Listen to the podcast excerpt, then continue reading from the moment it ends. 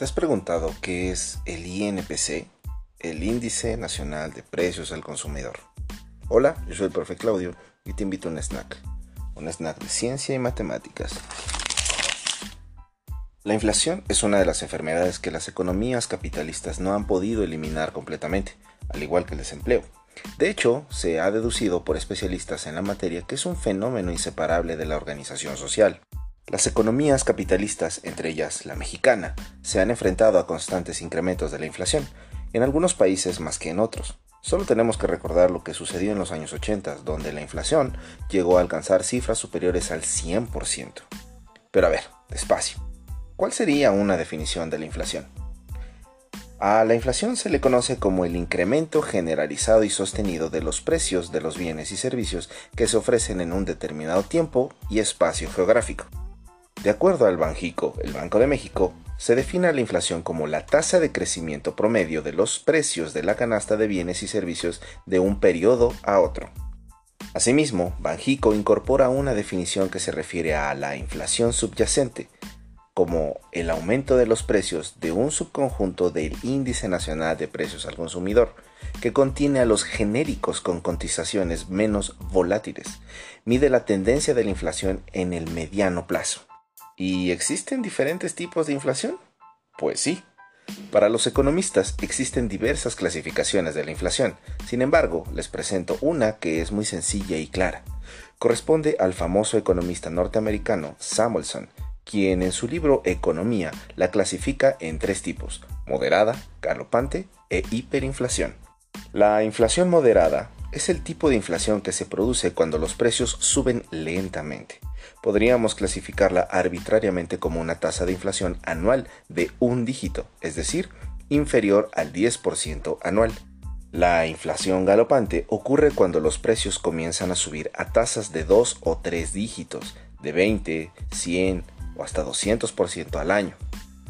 La hiperinflación, aunque las economías parezcan sobrevivir y algunas incluso prosperar, con la inflación galopante cuando golpea el cáncer de la hiperinflación, se afianza una tercera y mortal tensión.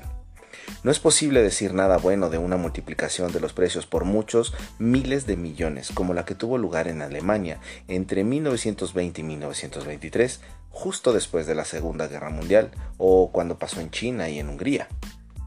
Y a todo esto, ¿qué causa la inflación? La inflación o el incremento de los precios en los bienes y servicios tiene diversas causas, dentro de las cuales predominan 1. El incremento de la cantidad de dinero, billetes, monedas y depósitos a la vista en circulación. Dijo, por si alguna vez te habías dicho, ¿y pues por qué nada más imprimen un poco más de billetes y santo remedio? No, eso provoca inflación. 2. El aumento de la demanda por un producto. 3 la escasez de un producto en el mercado. 4. La devaluación del tipo de cambio en las monedas. 5. El incremento de los precios de los insumos y las materias primas importadas. 6. El aumento de los salarios nominales. Y 7. Algunas otras. Dentro de las principales consecuencias de la inflación sobresalen las siguientes.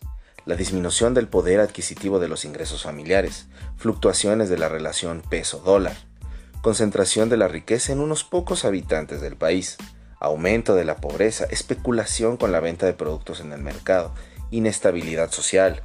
La tasa de inflación en nuestro país se calcula mediante el Índice Nacional de Precios al Consumidor, el INPC, la inflación se mide en muchos países del mundo. Por ejemplo, en Estados Unidos calcula su índice de precios al consumidor, el IPC.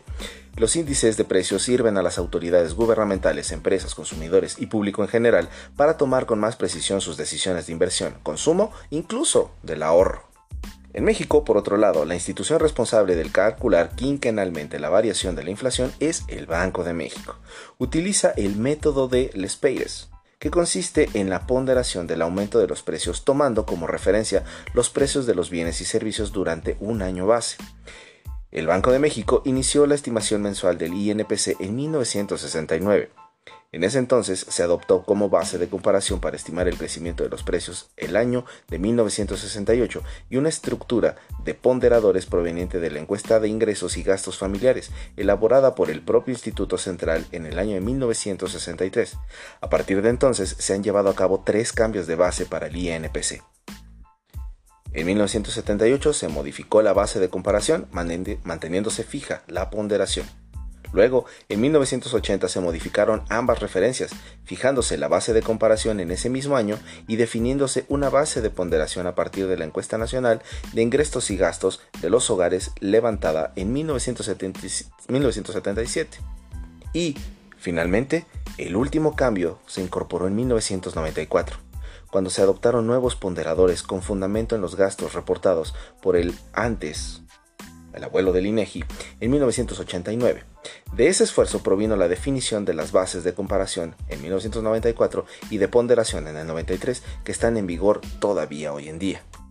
Sin embargo, el Banco de México reconoce que la estimación actual del Índice Nacional de Precios al Consumidor mantiene algunos sesgos. En lo fundamental, el sesgo potencial que contiene un índice de precios con una canasta y ponderadores que han perdido su vigencia se explica por las siguientes razones no refleja adecuadamente la transformación de la estructura del consumo causado por los cambios de precios relativos.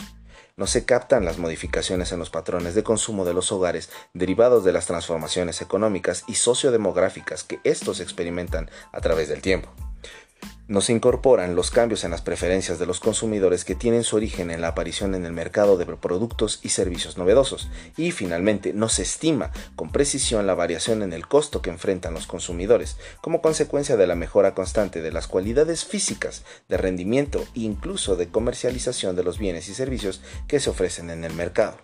En nuestro país Mejora constantemente la calidad de las estadísticas que forman parte medular de la toma de decisiones de los diversos agentes económicos de la sociedad. Es importante destacar que con los recientes cambios metodológicos incorporados al INPC, los más beneficiados seremos todos los habitantes del país. El nuevo método, más que provocar impactos negativos, aporta efectos positivos. Para el caso concreto de los trabajadores, al indexar el salario sobre una canasta de bienes y servicios más actualizada y representativa de su verdadero consumo, es posible poder determinar con mayor los incrementos al salario mínimo, si los comparamos con los que venían obteniendo en años anteriores. Las empresas se benefician porque todas las transacciones comerciales y financieras que utilizan como referencia dicho indicador se ajustarán a datos más realistas y representativos de la verdadera situación económica de nuestro país. A su vez, los productores podrán calcular los incrementos del precio de los insumos y mercancías que ofrecen en el mercado con un menor margen de error. El sector público y sus instituciones dispondrán de un dato más confiable y oportuno para calcular las diversas estimaciones en partidas presupuestales de recursos humanos, materiales y financieros. Finalmente, el sector externo también se verá beneficiado con la actualización del INPC, en especial las instituciones de carácter internacional ya que podrían disponer de datos de la economía de México, lo que les permitirá hacer comparativos de la inflación con otros países en el mundo. Uno de los futuros retos del Banco de México en materia de estadística es lograr, en próximas actualizaciones de los índices, mejorar tiempos y cobertura. Es necesario que no pasen demasiados años y las estadísticas resultan obsoletas, tal como sucedió con la anterior base, porque las costumbres y preferencias de consumos de bienes y servicios de la población mexicana están cambiando con mucha rapidez.